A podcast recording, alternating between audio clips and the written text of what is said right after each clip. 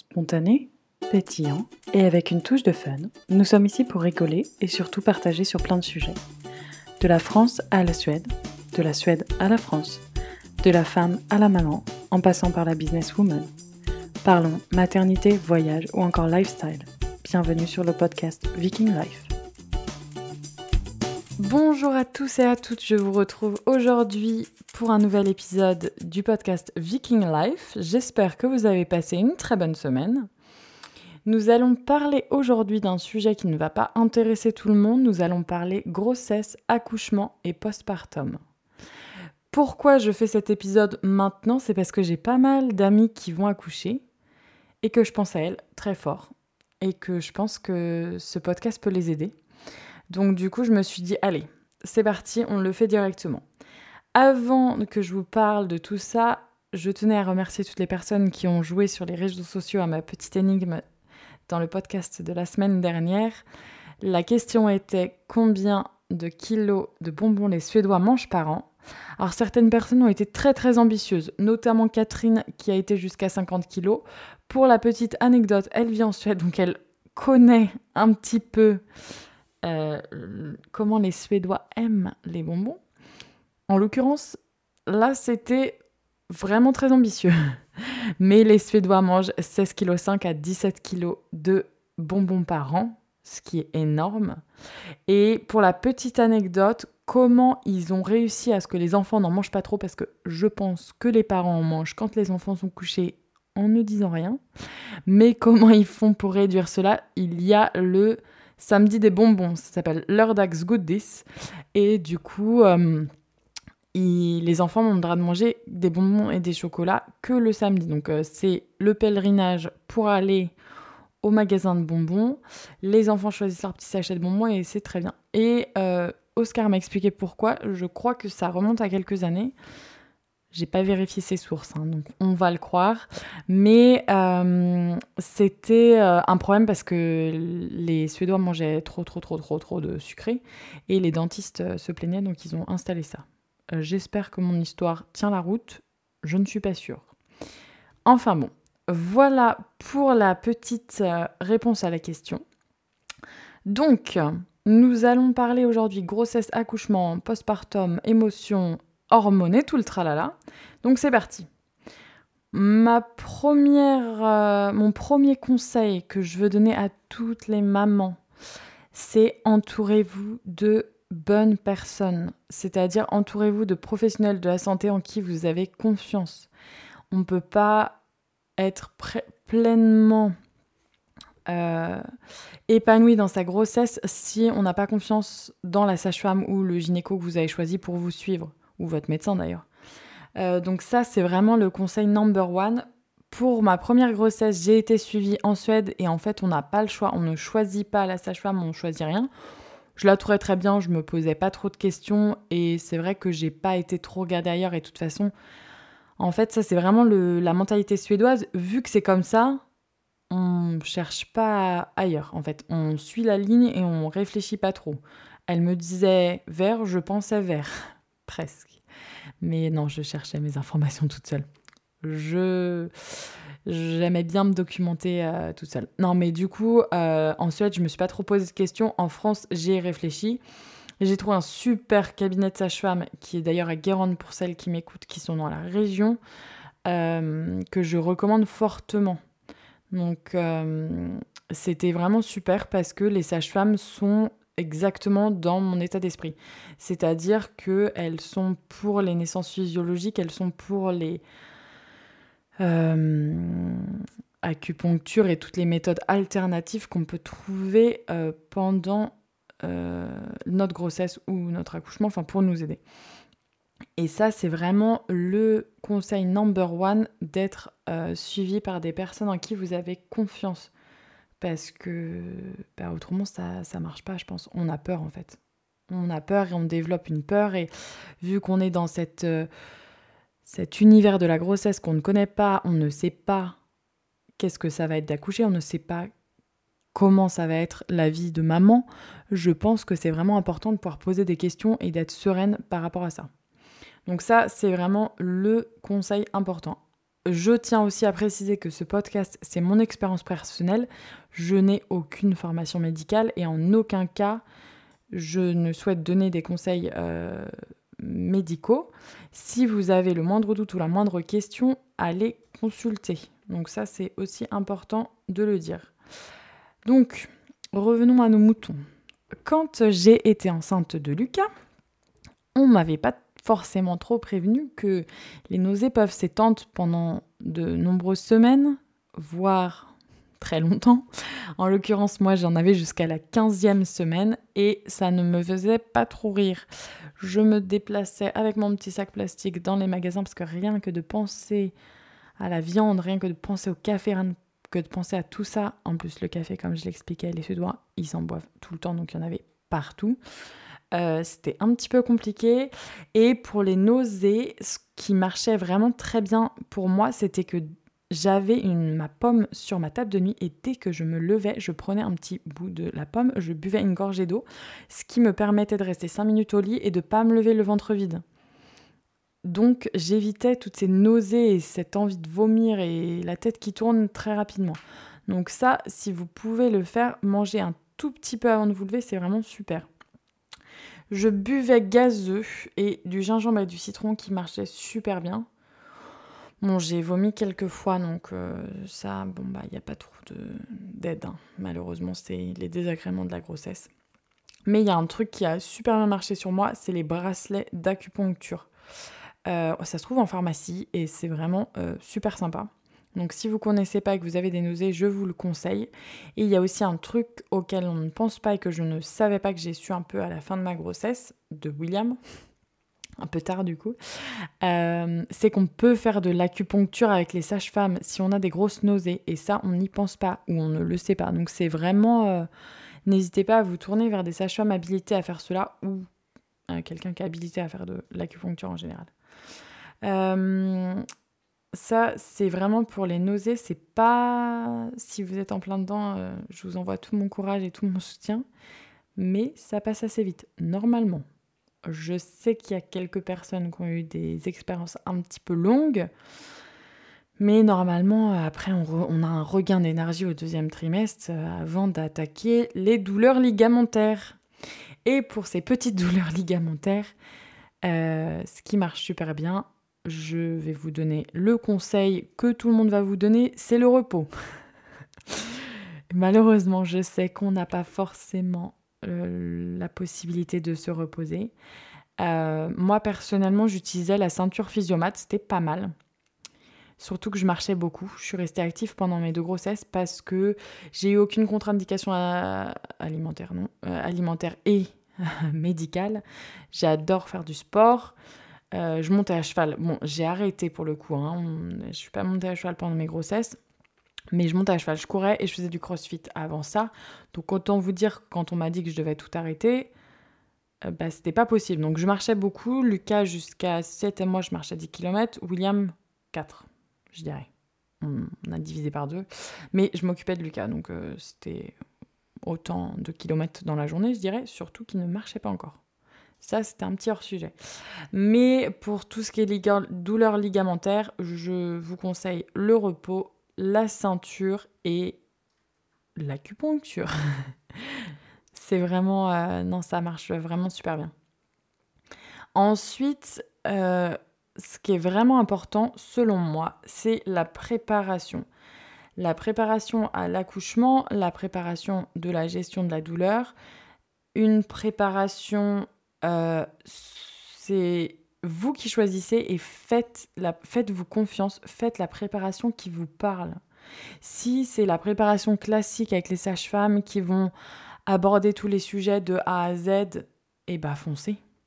Mais il faut que vous que ce soit la préparation qui vous parle. Moi, en l'occurrence, pour ma première grossesse avec Lucas, j'en avais pas. Enfin, j'en ai pas. Ensuite, ça se passe comme ça. On n'a pas de préparation à l'accouchement, à part euh, si on le souhaite, on peut payer une sage-femme, mais c'est des tarifs qui sont assez élevés, c'est-à-dire 200 euros par heure. Et c'est vraiment euh, pour des personnes qui ont très très très peur d'accoucher. Je me suis dit, je peux me préparer toute seule pour ce prix-là. Et euh, par contre, ils mettent en place des amphithéâtres de deux heures. Il y en a trois. Et ils vont nous expliquer comment ça se passe l'accouchement.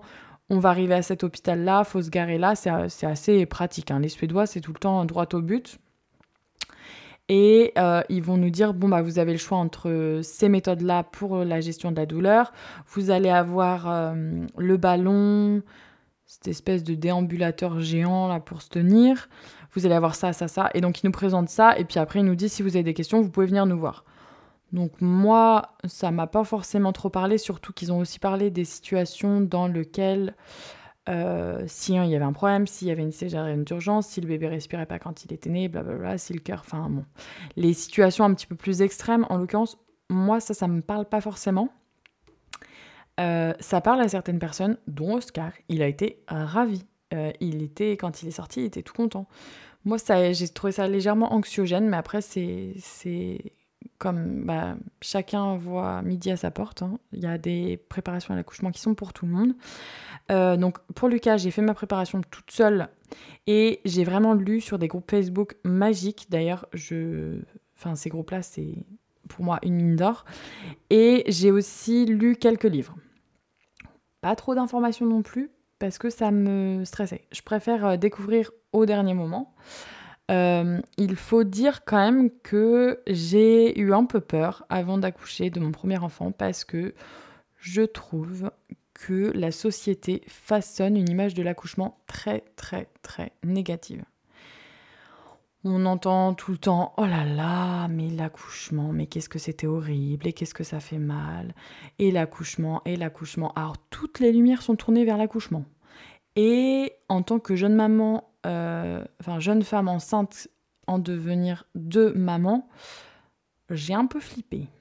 J'ai un peu flippé parce que je me disais est-ce que je vais vraiment bûcher? Est-ce que c'est, ça va vraiment faire très très mal? Et puis je voyais des histoires, je lisais des briefs d'histoires, et puis des fois je lisais des, des récits d'accouchement, et moi ça me faisait un peu peur parce que je me disais, déjà de 1, chaque accouchement est différent, chaque grossesse est différente, mais qu'est-ce que ça va être pour moi? Et je me disais, mais non, je vais avoir trop mal. Et surtout, j'ai fait un petit calcul très rapidement. Je me suis dit, le périmètre crânien d'un bébé, ça fait 35 cm environ. Quand je regarde mon corps, je ne sais pas comment ça va passer. Donc là, j'ai commencé à me poser quelques questions.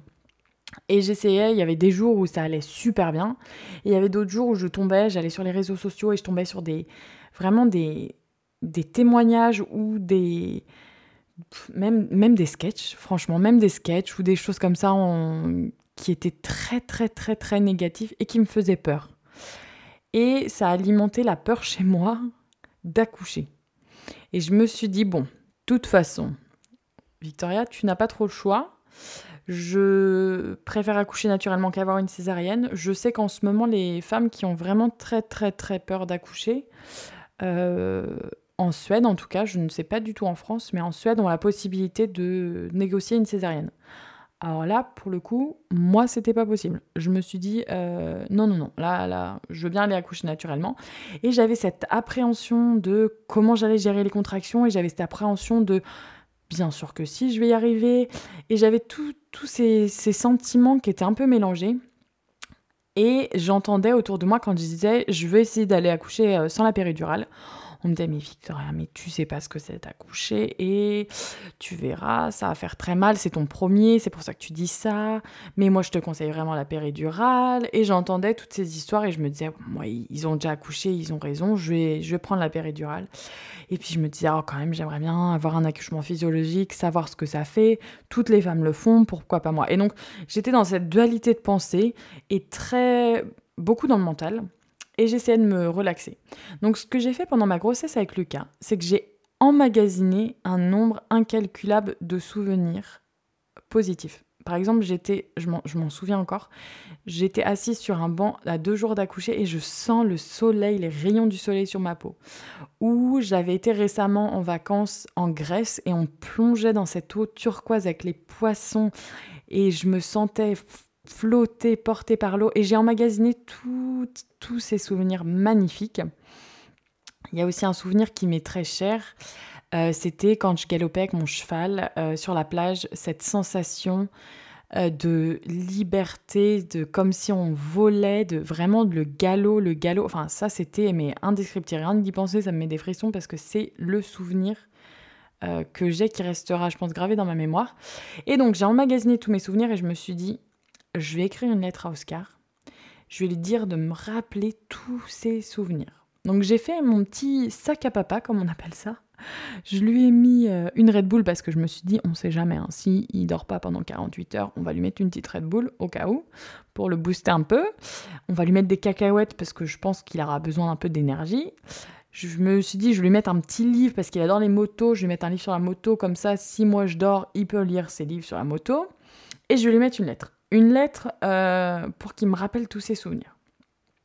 Donc j'ai fait avec amour mon petit sac à papa et je me suis dit, ça va aller. Mais j'avais quand même cette grosse euh, appréhension parce que quand je lisais tout, tout ce qu'on pouvait entendre sur l'accouchement, je me disais, bon, ça va le faire, on va y arriver. Mais ça me fait peur quand même. Et puis je me disais, et si je déchire tout, si ils doivent me recoudre euh, et que tout, tout, tout est vraiment explosé, euh, comment ça va se passer quoi et puis bon, ma maman me disait Victoria, t'inquiète pas, ça cicatrise. Je pensais en moi-même, ouais, euh, bon, ça cicatrise, mais là, c'est pas toi qui vas accoucher. Hein. mais bon, je me disais, allez, ça va le faire. Et puis j'avais aussi missionné Oscar d'être mon coach. Je me suis dit, Oscar, va falloir que tu masses. Oscar, ça va. Tu vas être mon, mon, supporter pendant tout cet accouchement. on va y arriver ensemble. Et le jour J arrive. Autant vous dire que j'ai encore une photo de moi dans le taxi, je vous la publierai sur les réseaux sociaux. Je ne faisais pas trop la maline. Mais ils m'ont expliqué à l'hôpital, je les ai eu au téléphone et puis ils m'ont expliqué Madame Roussel, vous restez à l'hôpital, euh, vous restez chez vous, pardon, jusqu'à temps que vous ne pouvez pas gérer les contractions. Je me suis dit bon bah très bien. Et en Suède aussi, ils ne euh, recommandent pas de faire un un, une, comment un projet de naissance, enfin une, oui c'est un projet de naissance. Pourquoi ils ne recommandent pas de faire un projet de naissance? C'est parce que, euh, bah en fait, on peut rien contrôler. Je vous le dis là comme ça, on ne peut rien contrôler. Donc le deuxième énorme conseil après être entouré de professionnels de la santé merveilleux, c'est lâcher prise. Parce que clairement, même si vous notez dans tous les moindres détails l'accouchement de rêve que vous voulez avoir, vous ne l'aurez jamais.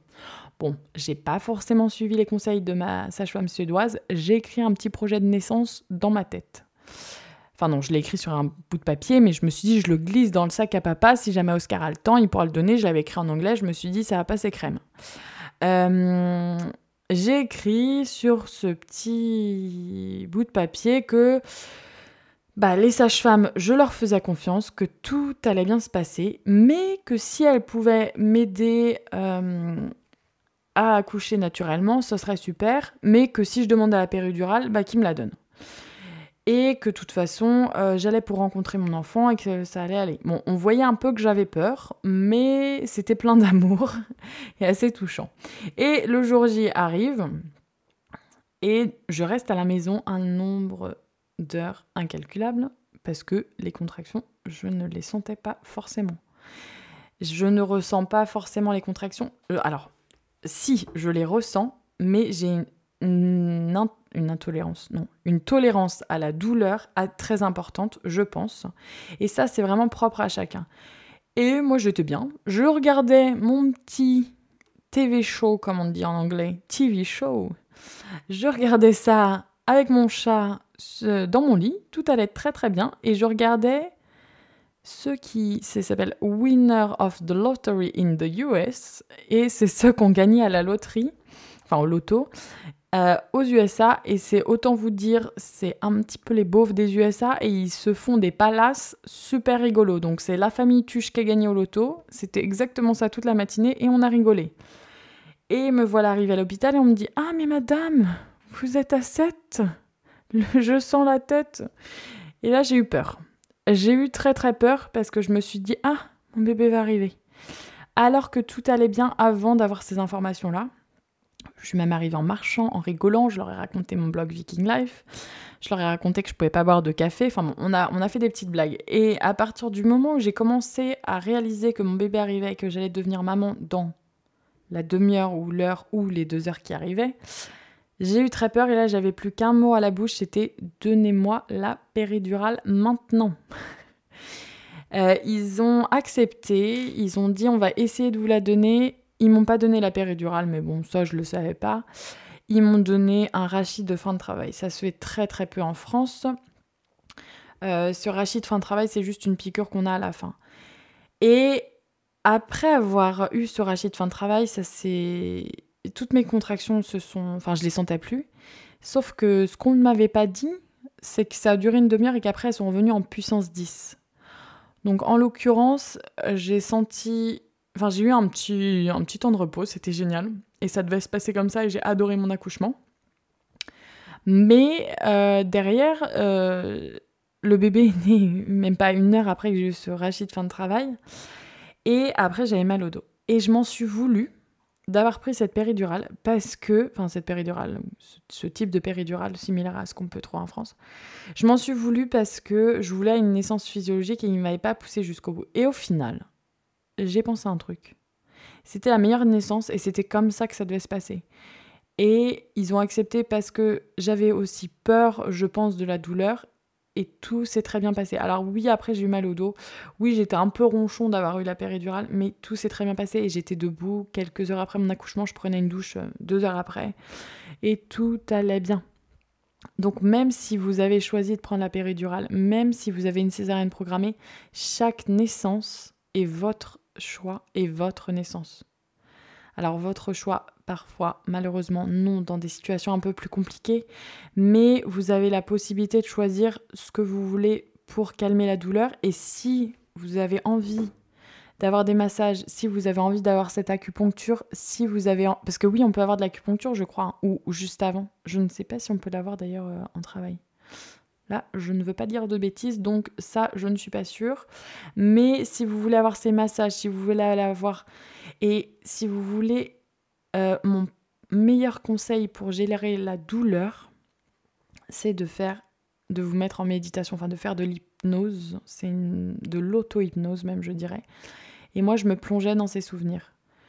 Euh, je me plongeais dans ces souvenirs, ce galop sur la plage magnifique avec mon cheval que je me souviens encore, ou tous ces souvenirs de soleil, de d'odeur, de l'odeur de la plage, l'odeur de la crème solaire, là je suis sûre que vous la sentez avec moi. Et surtout, ne culpabilisez pas si vous n'avez pas la naissance que vous avez imaginée, parce que je peux vous dire d'ores et déjà maintenant, la naissance que vous avez imaginée, ce ne sera pas celle que vous auriez, mais elle va être encore mieux que celle que vous allez avoir. Je crois que j'ai fait une faute de français, ça se dit pas celle que vous auriez. Mais bon. Euh, la naissance que vous allez avoir en tant que mère et mettre au monde votre enfant, ça va être la naissance qu'il vous faut pour passer cette épreuve. Et vous allez voir, c'est la plus belle expérience de votre vie. Alors oui, il y a des désagréments. Oui, j'ai quelques vergetures sur mon ventre maintenant. Oui, bon, c'est arrivé que pendant ma deuxième grossesse, mais bon, je tiens à le préciser. Euh, oui, il y, a, des hémorroïdes. Oui, ça fait mal. Clairement, je me suis cassé la jambe. Euh, je me suis cassé la jambe euh, dans un accident de cheval. je préfère aller accoucher que de me casser la jambe. Hein. je vous le dis tout de suite. Donc, après, la douleur est propre à chacun. Il y a des gens qui vont vous dire Moi, c'était horrible, j'ai eu super mal. Oui, mais c'est votre accouchement. Et la première chose que j'ai fait, je lui ai dit Oscar, je peux recommencer mille fois. Parce que c'est pas horrible comme tout le monde le dit. Déjà, moi, on m'avait jamais prévenu que les contractions, c'est pas quand on dit j'ai 12 heures de travail. Euh, les contractions, vous avez une minute de contraction maximum et après vous avez un temps entre les contractions pour vous reposer. Donc ça déjà, ça vous permet de souffler. Enfin, c'est faut vous dire OK, il y a une contraction qui arrive, ça va durer qu'une minute et tout va bien se passer. Et le plus calme vous arrivez, le plus détendu vous acceptez la douleur et moins vous vous accrochez, vous vous tendez plus ça va passer facilement. Et plus vous êtes détendu, la contraction est comme une vague et votre bébé descend et hop, il est né. Bon, je l'ai fait en version courte, c'est un petit peu plus dur. Hein. C'est quand même un vrai marathon. Le corps se prépare. Il y a cette phase de désespérance à 8. C'est là où, justement, j'ai eu cette, euh, cette rachide fin de travail. Si j'avais été euh, un peu plus boostée, je l'aurais peut-être fait sans cette rachide fin de travail. Mais je ne regrette rien aujourd'hui parce que j'ai accepté que c'était la meilleure naissance qui soit. Et j'en garde un super bon souvenir. C'était génial. Bon, à part un truc que j'ai pas trop aimé, c'est quand elle m'a recousu. J'ai eu deux petits points. Je l'insultais en français. Mais euh, elle, m'a, elle m'a loupé, elle a refait les points trois fois, ça a duré une heure. Bon, Oscar me dit que ça a duré qu'une demi-heure. Moi, j'ai l'impression que c'était même trois heures. Hein. Je viens de Marseille. J'espère qu'il n'y a personne qui m'écoute de Marseille. Mais euh, non. Donc, ça, c'est vraiment j'aurais aimé quelqu'un, j'aurais aimé m'écouter en fait avant d'aller accoucher pour qu'on me rassure et qu'on me dise Victoria, tout va bien se passer. Tu vas au plus, la plus belle rencontre de ta vie. Et euh, par contre, j'aurais aimé aussi qu'on me dise et qu'on me prépare au après, parce que je trouve qu'il y a vraiment, vraiment peu d'informations sur le postpartum peu d'informations sur euh, la chute d'hormones, le baby blues. Euh, clairement, ça, on n'en parle pas. Un peu comme si c'était tabou. On commence à en parler, mais ça reste encore un petit peu tabou, je trouve. Euh, mon conseil postpartum, mettez dans votre valise de naissance quelque chose qui vous fasse plaisir. Si c'est un paquet de M&M's, mettez un paquet de M&M's. moi, c'était un paquet de M&M's en l'occurrence. Mais euh, mettez quelque chose qui vous fasse plaisir quand vous venez d'accoucher et prenez du temps pour vous. Enfin, euh, prenez le temps de souffler. Si vous n'avez pas envie d'avoir des visites, c'est ok. Si vous, enfin, si vous n'avez pas envie que votre belle-mère vienne vous embêter, c'est ok. Vous avez le droit de lui dire non. Il n'y a pas de souci. Alors oui, des fois on veut bien faire. Alors je l'ai fait pour mon premier enfant. J'ai été gentille avec belle maman. Clairement, je ne l'ai pas fait pour le deuxième.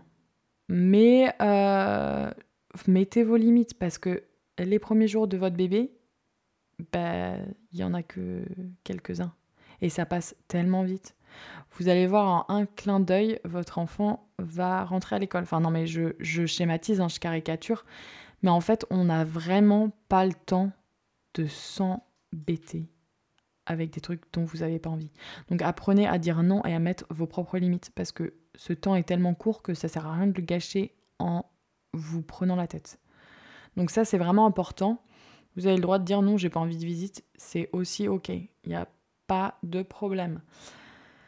Euh, pour le postpartum, je recommande un livre qui s'appelle Le Mois d'or. Je ne sais plus le nom de l'auteur, mais je vais le mettre dans les liens du podcast ce mois d'or, il explique que les 40 jours après l'accouchement sont primordiaux parce que vous venez de faire une grossesse, c'est éprouvant physiquement, vous venez d'accoucher, c'est encore plus éprouvant physiquement. Et on n'attend pas de vous que vous soyez sur des talons et en petite robe le lendemain. Donc clairement, ça ne sera pas comme ça. Mais il faut que vous vous donniez le temps et il faut aussi prendre soin de vous. Prendre soin de vous par des massages, prendre soin de vous par manger des aliments qui sont régénérants. Et ils en parlent aussi dans le livre. Ils donnent une liste de courses euh, pour des éléments qui sont magiques, comme là, j'ai pas relu exactement, mais euh, moi je me souviens qu'il y avait des pruneaux pour le transit, c'est pas très très bien. Pas mal de fruits secs pour les énergies, des flocons d'avoine qui sont riches en fer, qui sont très importants. Là, c'est juste euh, ce que je me souviens de moi, ce que j'ai mangé à mon postpartum. Mais faites-vous des boules énergétiques, des choses comme ça, et vraiment prenez. Euh, ça, c'est vraiment important. Une autre chose que je vais vous conseiller en postpartum, c'est de préparer des repas. Des repas qui soient prêts et que vous n'ayez pas à vous embêter à faire à manger. Et, n'hésitez pas à demander d'elle. Je sais que hum, on peut avoir une aide ménagère avec la CAF, par exemple, pendant quelques semaines où il y a des choses euh, qui sont à mettre en place. N'hésitez pas à regarder aussi de ce côté-là. Parce que c'est vraiment important euh, bah, de prendre du temps pour vous et de mettre en place votre allaitement ou si vous souhaitez allaiter, ou de mettre en place les biberons. Je ne pourrais pas vous conseiller sur les biberons parce que je ne l'ai pas fait, mais euh, je peux vous conseiller sur l'allaitement et il est vraiment important de euh, se faire aider si on n'y arrive pas. Mais avant de parler bébé, je voudrais juste aussi vous donner un conseil. Alors là, vous allez peut-être rigoler, mais j'ai eu en France un truc super, c'est la petite sage-femme, enfin la petite, je dis la petite parce qu'elle était étudiante à l'époque. cette sage-femme m'avait donner un conseil, ils mettent des serviettes hygiéniques avec un peu d'eau au congélateur. Et ça, c'est le top du top. Parce que après avoir accouché, c'est un petit peu enflé. Alors, maman avait raison, ça cicatrise très vite. Mais euh, c'est vrai que ça, c'était vraiment super agréable. Et euh, bah, c'est tout ce que j'ai à vous donner comme conseil postpartum pour vous, je pense. Je réfléchis, mais non, je n'ai rien d'autre. Mais pour le bébé et pour mettre en place l'allaitement, n'hésitez pas à vous faire aider euh, d'une conseillère en lactation ou même demander à votre sage-femme. C'est vraiment important. Et moi, je, je, enfin, je, vraiment, je milite pour une chose. Faites vérifier les freins de langue de votre enfant. Ça, c'est le truc à vérifier. Euh, demandez conseil à des professionnels habilités à vérifier ça parce que ça peut vraiment empêcher un allaitement ou au moins euh, vous donner des crevasses. Ça peut euh, vraiment être très très handicapant. Et ça, je trouve qu'on n'en parle pas assez. Donc prochainement, je vais en parler parce que William et Lucas ont un frein de langue. En l'occurrence, Lucas n'avait jamais été détecté en Suède et je ne le savais pas. Je l'ai su que plus tard, mais nous allons en parler très prochainement parce que c'est le sujet important. Faites vérifier les freins de langue de votre enfant. Euh, faites attention aussi à la vitamine D que vous allez donner à vos bébés, ou votre bébé d'ailleurs. Peut-être que vous en avez plusieurs. Hein. Peut-être que vous attendez des jumeaux. Qui sait. Mais faites attention à la vitamine D que vous donnez. Euh, certaines vitamines D donnent des coliques. Donc ça, n'hésitez pas à venir euh, chercher sur Internet des informations ou à même à poster sur les réseaux sociaux. Euh, je pourrais vous, donner les conseils. Et aussi, un truc qui m'a sauvé, je, je, rigolais légèrement avant de l'utiliser parce que je me suis dit, euh, c'est quoi ce petit truc Mais quand William est né, j'ai pas eu de soucis de colique avec euh, Lucas, mais quand William est né, il a eu beaucoup de coliques. Et on savait pas trop quoi faire. On savait pas trop quoi faire parce qu'en plus on était pendant le confinement, on savait pas trop quoi faire et j'ai cherché, j'ai cherché et je devenais un petit peu euh, bah, j'étais, enfin, je sais pas que je devenais folle, mais ça m'obsédait parce que je ne pouvais pas rester sans rien faire avec mon bébé dans les bras qui pleurait. J'ai consulté des médecins, ils me disaient Mais madame, est-ce que c'est votre premier? Je pense que vous êtes un peu trop stressée. Et le bébé hurlait. Alors, oui, il y a les pics de croissance et le bébé a besoin d'allaiter beaucoup. Oui, il y a euh, des coliques, mais là, je voyais qu'il y avait quelque chose en plus et j'ai eu du mal à faire un diagnostic, ça a pris du temps. C'est pour ça que je veux vraiment crier sur tous les toits toutes les informations que j'ai pu amasser avec ces deux grossesses et ces deux accouchements et mes deux enfants, parce qu'il y a vraiment des choses dont on ne parle pas assez selon moi. Donc vérifiez bien les freins de langue, c'est la première chose, la vitamine D, l'allaitement et aussi pour les coliques, il y a des méthodes naturelles, notamment la bouillotte au noyau de cerisier. Donc je rigolais légèrement quand on m'a conseillé ça. Je me suis dit, au point où on en est, ça ne coûte rien d'essayer, c'est super. Donc euh, n'hésitez pas. Euh, je pense avoir fait le tour de tous les conseils. Alors attendez. Votre enfant va faire un pic de croissance. Donc les pics de croissance, c'est en général bébé au sein H24. Donc j'entends pas mal de personnes qui me disent "Oh, j'ai arrêté mon allaitement parce que euh, mon bébé demandait beaucoup." Alors oui, c'est normal et même sous biberon, il y a des pics de croissance et il ne faut pas euh, sous-estimer ces pics de croissance parce que c'est vraiment fatigant. Là, je suis en plein dans le pic des 6 mois avec William, euh, c'est-à-dire qu'il se réveille toutes les heures 30. Je ne veux pas affoler certaines mamans qui n'ont pas encore accouché. C'est fatigant, mais c'est comme ça. Et encore une fois, c'est le lâcher-prise qui prime. Parce que c'est comme ça. Votre bébé grandit, votre bébé a des besoins et euh, ça passe, ça passe assez vite. Donc voilà. Donc je vous ai donné tous mes conseils, tout ce que j'aurais vraiment aimé savoir avant d'aller accoucher. Je suis sûre qu'il va y avoir d'autres conseils qui vont me venir en tête, mais au moins c'est les conseils principaux, je dirais. Et puis aussi, dites-vous une chose, plus vous allez vouloir planifier, plus vous allez vouloir avoir cet accouchement, comme vous l'imaginez, moins ça va se passer comme vous l'avez imaginé. Donc on lâche prise, on respire, on fait surtout confiance à son corps, mais surtout à son bébé. Et le plus beau cadeau que vous allez avoir, c'est d'avoir votre petit bébé sur le ventre. Je vous souhaite à tous et à toutes un accouchement merveilleux et j'espère que ce podcast va servir à au moins une maman. N'hésitez pas à commenter sur les réseaux sociaux et à me dire ce que vous en pensez. Et on se retrouve la semaine prochaine pour de nouvelles aventures. Je vous laisse avec une petite question. La question de la semaine est combien d'enfants naissent par minute dans le monde? Allez, je vous dis à la semaine prochaine et à très bientôt.